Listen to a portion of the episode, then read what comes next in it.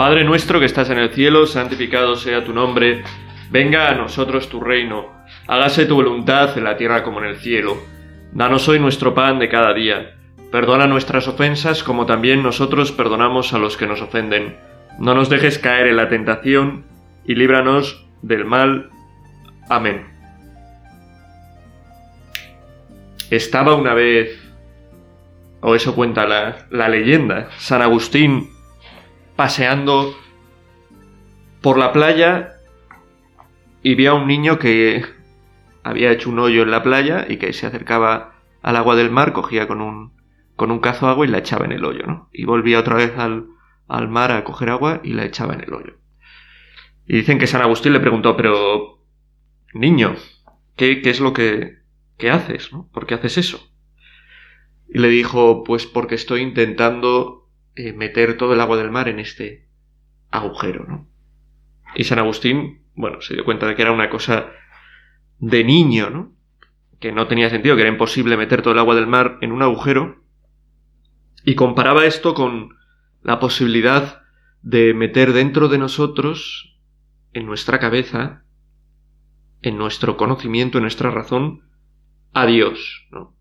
Es tan grande Dios, y nosotros, a pesar de que somos grandes también, porque somos la criatura, la mayor de las criaturas creadas por Dios, somos comparados con Dios tan pequeños que es imposible que podamos abarcar toda la grandeza de lo que, de lo que Dios significa.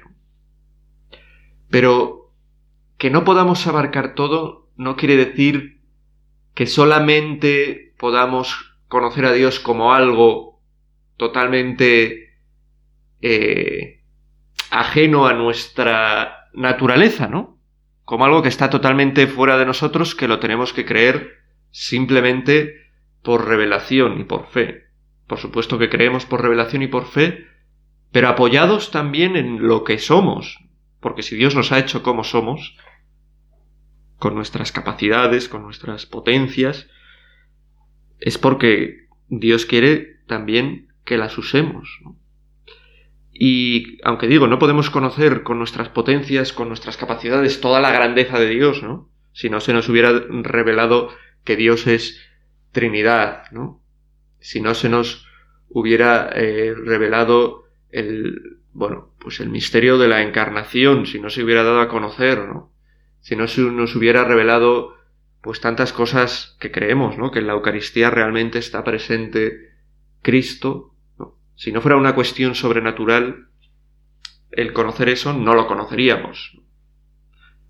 Nos lo podrían decir, pero si no lo experimentamos de una forma eh, trascendente en nuestra vida, ¿no? Como algo que más está más allá, pero que se hace presente aquí en lo más material y que lo podemos vivir, pues eh, no lo comprenderíamos. ¿no? Nuestra cabeza no llega a comprender ese misterio de que en algo que aparentemente sigue siendo pan y sigue siendo vino, realmente está presente Dios. O ese misterio de que en algo que es uno puedan caber tres, ¿no? que es el misterio de la Trinidad. Son cosas que van más allá de nuestra razón. Pero nuestra razón, la razón del hombre, sí que está preparada para darse cuenta de lo razonable que es que Dios exista. Incluso pensando para darse cuenta de lo poco razonable que es negar que Dios exista. Uno si no piensa mucho, pues puede no preguntarse en exceso por Dios, ¿no? Aunque la vida nos va dando tales, tales sacudidas, ¿no? Pues la pérdida de un ser querido, un acontecimiento de esta magnitud, enamorarnos o cosas así, que hacen que Dios pues salga a la palestra de nuestra vida. Digamos, ¿qué sentido tiene todo esto, no? ¿Qué sentido tiene estas cosas tan profundas que siento en mi corazón responden a una realidad que existe de verdad o es una o no sé o estoy mal hecho no siento unas cosas y en realidad todo es mucho más material medible calculado y no realmente siento cosas que no responden a la realidad. Lo cual como digo es bastante menos razonable que pensar que lo que sentimos responde a algo que existe de verdad ¿no? En fin. Pues hoy, en esta meditación, en este día, queremos meditar sobre esta cuestión, ¿no? La razonabilidad de la fe y en concreto de la existencia de Dios, ¿no? Es razonable decir que Dios existe más allá de la revelación, el hombre puede llegar a la afirmación de algo acerca de Dios y lo hacemos siguiendo eh, los puntos de, de el compendio del catecismo de la Iglesia Católica, que es pues así un resumen como por preguntas del catecismo de la Iglesia Católica, viendo el punto, la pregunta número 3, ¿cómo puede conocer a Dios? ¿Cómo se puede conocer a Dios con la luz de la razón? Bueno, ¿cómo se puede conocer a Dios? Se puede, primero se puede conocer a Dios con la luz de la razón y después, vale, eh, se puede, entonces ¿cómo? ¿No? Quiero decir, sin la revelación el hombre conoce a Dios. Si a mí no se me hubiera formado desde pequeño cristianamente, ¿no? Para creer, yo tendría alguna posibilidad de creer, simplemente pensando. Y es una pregunta eh, realmente buena, ¿no? El catecismo da por sentado que sí, que con la sola luz de la razón se puede conocer a Dios. Se puede. Que algo se pueda no quiere decir que sea obligatorio. Hay gente que quizás pues tiene mayores limitaciones en su pensamiento o una organización de, de, su pensamiento, de sus ideas o le han formado la cabeza de tal manera que quizá tienen más dificultades para con su razón llegar a Dios, ¿no? Por eso, también por nuestro pecado, también porque muchas veces la cabeza no es lo que manda en nuestra vida, ¿no?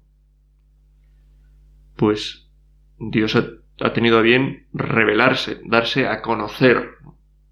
¿no? lo habría necesitado si nosotros con nuestra razón pudiésemos conocer en profundidad a Dios. ¿no? Podemos ver la luz de Dios, ver que es razonable creer. Pero también pues hay casos, como digo, que una persona también movida por sus sentimientos, por sus vivencias, puede con su cabeza decir que Dios no existe. ¿Por qué? Porque mi padre era muy bueno y murió cuando yo tenía seis años de una forma terrible. ¿Por qué? Porque hay mucha gente en el mundo que pasa hambre. ¿Por qué? Porque hay gente que hace violencia a otras personas. El mal, muchas veces en la vida de una persona, es un sentimiento tan fuerte, tan doloroso, que llega a negar que pueda existir una bondad tan grande como la que se supone de Dios. Dios o es máximamente todas las cosas buenas o no es Dios, porque lo que eh, hace que Dios sea Dios, lo que define a Dios es tener todas las perfecciones en su máxima expresión. De tal manera que las perfecciones que vemos en la creación, incluso en nosotros, son en realidad eh, imagen de esas perfecciones que están en plenitud en Dios. ¿no? Nosotros podemos entender que Dios es bueno, pero de una manera limitada, porque conocemos nuestra bondad, la bondad de la que es capaz el hombre, y podemos extrapolarla. Esta, esta bondad de la que es capaz el hombre, pero un poco más. Es la propia de Dios, ¿no? Pero, en realidad, no tenemos la capacidad de imaginar la bondad en su plenitud, que es lo que es Dios, ¿no? Por eso se dice que conocemos los atributos, las perfecciones de Dios por analogía, ¿no? ¿En qué sentido Dios es amor? ¿En qué sentido Dios es bueno? ¿En qué sentido Dios es bello? ¿En qué sentido Dios es omnipotente. ¿En qué sentido Dios es poderoso? Pues nosotros sacamos de nosotros mismos o de otras personas o de la naturaleza estas perfecciones. Y decimos esto, pero mucho más. Pero ese mucho más no somos capaces nosotros de ni siquiera imaginarlo, ¿no? porque somos, tenemos poca capacidad, tenemos una capacidad limitada. Bueno, pues, ¿qué dice el compendio del Catecismo de la Iglesia Católica sobre este punto? Pues lo vemos lo vamos a meditar en este rato.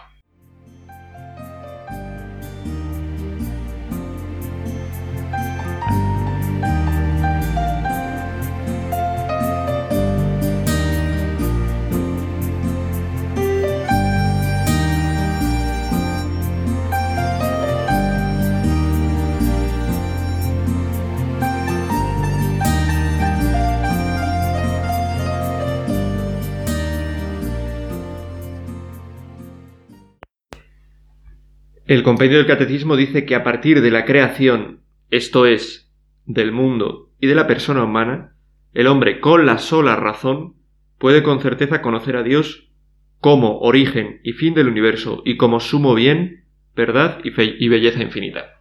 Es decir, eh, ya el catecismo muestra, eh, bueno, primero los dos caminos por los que de una forma natural, con la razón, podemos llegar a conocer a Dios. Podemos conocerlo a través del mundo y a través de la persona humana, y también hasta qué punto podemos conocer a Dios, ¿no? Podemos conocer que Dios está en el origen y que está en el fin de, del universo, y podemos conocerlo como sumo bien, como suma verdad y como belleza infinita. ¿no? No, podemos conocer, no podemos conocer con la razón a Dios en todos sus misterios. ¿no? No podemos conocer a Dios en eh, su profundidad y el designio amoroso que tiene para el hombre, ¿no? No podemos conocer la historia de la salvación, cómo Dios se ha hecho hombre, se ha entregado. Bueno, eso lo podemos conocer acudiendo a la historia, ¿no? Conociendo la figura de Jesucristo y profundizando en ella podemos darnos cuenta de que ahí hay algo más que un ser humano, ¿no? Pero, eh, es decir, eh, con nuestra razón conocemos limitadamente a Dios, ¿no? Y además lo conoce alguien lo puede conocer alguien que se dedique a pensar, ¿no? Y desgraciadamente, quizá no estáis de acuerdo conmigo o creéis que es una exageración, desgraciadamente la gente hoy no se dedica a pensar. ¿Tú en qué ocupas tu tiempo?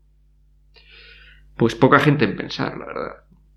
Lo dedico a trabajar en esto, que yo soy, yo qué sé, programador informático, que yo soy eh, fontanero, que yo trabajo en la agricultura, que yo soy médico, que yo soy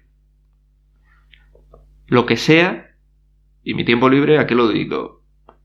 Pues... Pues no sé, cada uno verá, ¿no? A divertirme, a descansar, a... ¿Y cuándo piensas? ¿Te paras a pensar en algún momento? Eh, bueno, pues pienso en mis cosas, ¿no? En mi, en mi trabajo, en lo que... Ya, pero pensar en la vida.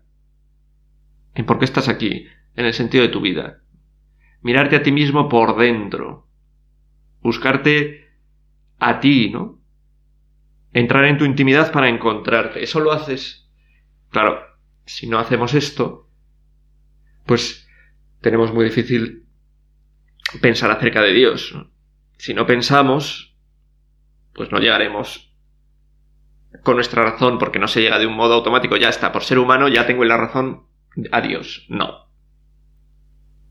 Por ser humano tengo la capacidad si utilizo bien mi razón, y para eso hay que utilizarla, primero para eso hay que pensar, de descubrir que existe algo en el origen del universo, que tiene que existir algo como fin de su universo, que el universo tiene una finalidad, que está hecho para algo, para llegar a algún lugar, y que eso algo que existe en el origen, en el fin, ese origen y fin del universo, a lo que llamamos Dios tiene que ser, pues eso, la belleza, la verdad, la bondad, el bien infinito, ¿no? Porque si no, a eso no lo podemos llamar Dios. Sería una criatura más si no tiene de un modo infinito las potencias, pues las potencias, las facultades, las bondades que observamos en el mundo, ¿no? Quería, pues para hacer caer en este hecho de que con la razón se puede llegar a Dios, pensar en, en los pueblos que existían antes del cristianismo, del judaísmo, de que Dios se revelara, ¿no? De esa revelación eh, histórica de Dios. Dios eligió a un pueblo concreto en un momento concreto, al pueblo de Israel, para ir revelándose, y al final, en Jesucristo, que el mismo Dios hecho hombre se reveló a ese pueblo y a través de ese pueblo, pero a toda la humanidad. Pues fuera de eso, gentes que no hubieran conocido nada de esa revelación, han hablado de Dios. Han llegado a estas conclusiones sobre Dios. Y no solo de lo que hablaremos ahora, porque también es lo que más de cerca nos toca y desde luego yo lo que más conozco, ¿no? Pues en la filosofía occidental del siglo quinto, cuarto antes de Cristo, Platón, Aristóteles, Sócrates, sino también, bueno, en filosofías orientales, desde el otro lado del mundo, ¿no? Y también en mundos aún más primitivos, el deseo del hombre de comunicarse, de llegar a la divinidad, ¿no? A la que representaban a través de distintas figuras sacadas de la naturaleza, sacadas del universo, sacadas de lo que fueran, ¿no? Sin acertar, pues, quizás a que era un único Dios, o sin acertar a que ese Dios no se puede representar y no es una criatura sin más a lo grande, pero ese dirigirse a Dios de las culturas primitivas habla también de algo que ya hay en el interior del hombre por el hecho de ser hombre, ¿no? Que es ese, esa tendencia a Dios. Que algunos filósofos de la sospecha han dicho que es una tendencia de la que tiene el hombre que huir, ¿no? Es curioso, es curioso que eh, el hombre con el tiempo, ¿no? Se ha pasado a decir que el hombre tiene que huir de otras tendencias pues tendencias que tienen que ver, pues eso, con los deseos, con el placer, con el... A decir que esas tendencias no, esas son buenas. De la que hay que ir es de las tendencias espirituales, que esas sí son falsas, ¿no? De pensar que Dios existe y de esas cosas. Bueno, pues a veces parece que lo que busca un autor, un filósofo, un psicólogo, un, un pensador es simplemente imponer eh, su criterio, lo que él ve acerca del mundo sin sin buscar objetividad, de verdad. ¿Por qué unas tendencias sí y otras no? Yo te puedo decir por qué estas tendencias no, pero tú, ¿por qué la tendencia hacia Dios no? ¿En qué te basas? ¿En la ciencia? ¿Y cómo es que la ciencia que trata de lo medible, de lo que se puede ver, de lo que se puede tocar, de lo que se puede observar, aunque sea a través de telescopios o máquinas, puede hablar de algo que yo te estoy diciendo que no es natural, que no es criatura, que no es medible, que es espiritual, que va más allá de lo material. Como digo, eh, Platón y Aristóteles, Sócrates antes también, pues llegan a concepciones de Dios muy elevadas. Un Dios único, un Dios que está en el origen, que ha puesto todo en movimiento, la creación en movimiento, que ha creado al ser humano, un Dios hacia el que el ser humano también tiende. La máxima felicidad del hombre está en la contemplación con la razón de, del, del, máximo bien, que es Dios.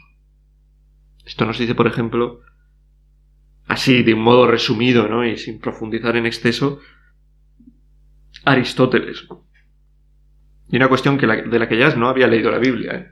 ni, ni es un profeta, ni se le había aparecido Dios, sino simplemente usando la razón. ¿no? Aristóteles le llamaban ateo en su época. ¿Por qué? Porque en su época había muchos dioses que representaban las distintas pasiones, las distintas necesidades que tenían los hombres, ¿no? Los dioses griegos, los dioses del Olimpo, y él decía, no, estos dioses son mentira. Mi razón, y si uno utiliza la razón, llega a la conclusión de que todo eso son patrañas, ¿no? Un dios que, que, se acuesta con la madre de otro dios y que... historias terribles, ¿no? Como las telenovelas hoy en día, ¿no? Que son, pues, muy... muchas veces muy enmarañadas. Platón dice, no, Aristóteles, Platón, Aristóteles dice, si usas la cabeza, te das cuenta de que eso no tiene sentido, ¿no? Que eso son cosas que se han inventado, ¿no? Pero te das cuenta a la vez de que tiene que haber algo por encima tuya. Te das cuenta de que tiene que existir algo más grande que tú mismo. Te das cuenta de que o hay algo más grande que tú mismo que está en el origen, o no tiene sentido que nada exista, que algo existe. Si algo existe, eso nos está hablando de que Dios existe.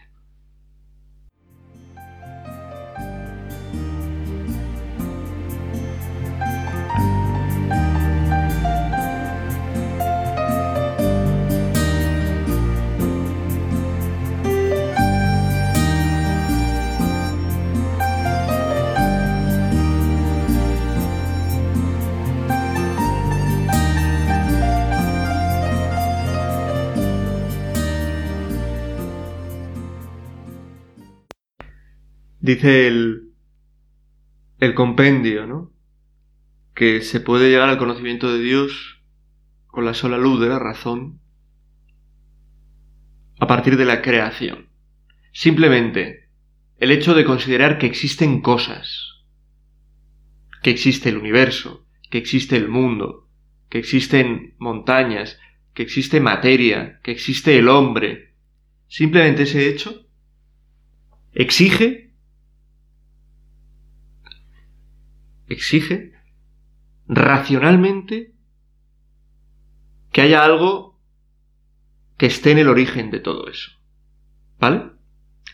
Y en el origen de todo eso, pues puedes decir, vale, el origen de una persona es otra persona. Muy bien. El origen de una montaña es una materia que se ve deformada por no sé qué movimientos. Muy bien. Pero observamos una cosa, si nos fijamos en la materia, ¿no? Y la materia me refiero también, por ejemplo, en el cuerpo del hombre.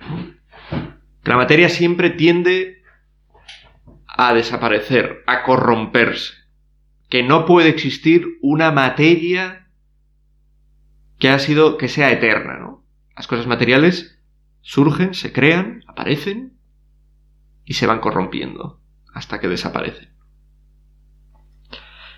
Y al decir que no puede existir una materia eterna, nos preguntamos, vale, si no hay materias eternas, ¿de dónde ha salido las cosas materiales que existen? ¿No? Si todo es material, estamos diciendo que hay un momento en el que no había nada, porque la materia no es eterna. Si fuera eterna, pues siempre habría habido materia, pero la materia no es eterna. La materia aparece, desaparece, es corruptible, ¿no? Entonces, como no es eterna, no se puede hacer una cadena hasta el infinito en esto es el origen de esto, esto de esto, esto de esto, esto de esto, esto. No podemos eternizar eso. Y entonces tiene que darse una explicación de que tiene que haber algo que no sea material, porque si es material no puede ser eterno, que sea eterno. Que haya existido siempre y que esté al comienzo de las cosas. Porque si no hay algo que haya existido siempre, no existiría nada ahora ni nunca. Porque si en algún momento había nada, de la nada no puede salir excepto por arte de magia, por arte de Dios, llámalo magia, yo lo llamo Dios, alguna cosa. Por lo tanto, el simple hecho de comprobar las cosas existentes, la creación, utilizando un razonamiento sencillo, nos lleva a concluir que tiene que existir algo eterno que ha dado origen a esa creación. Algo que no es esa creación, que está más allá de esa creación, que por ser eterno no puede ser material, tiene que ser de, otra, de otro orden espiritual, que esté en el origen de todo lo que existe. Porque si no estamos diciendo que en un momento había nada y que en un momento empiezan a haber cosas. Y eso no tiene ningún sentido. De la nada no puede salir nada. Y si no hay algo eterno que ha existido de siempre, todo sería nada. Bueno, quizá me estoy... Eh, estoy siendo complicándome un poco, ¿no? Eh, en este rato queremos simplemente, a la luz de, del Señor, ¿no? darnos cuenta de que nuestra fe no es algo débil ante el mundo, algo que no tiene nada que ver con el hombre, ¿no? Entonces, o alguien recibe la luz de Dios que le hace comprender que todo lo que su sentido, su cabeza le dice es al revés, ¿no? O es imposible que crea en Dios. No, la fe puede llegar al hombre a través de la razón. Porque la fe, y el cristianismo esto lo ha defendido siempre, desde el comienzo, ¿no? Ya habla San Pedro en sus cartas de dar razón de vuestra fe. Eh, la fe va de la mano de la razón. Por eso intentar hacer enemigos a la fe y a la razón es absurdo.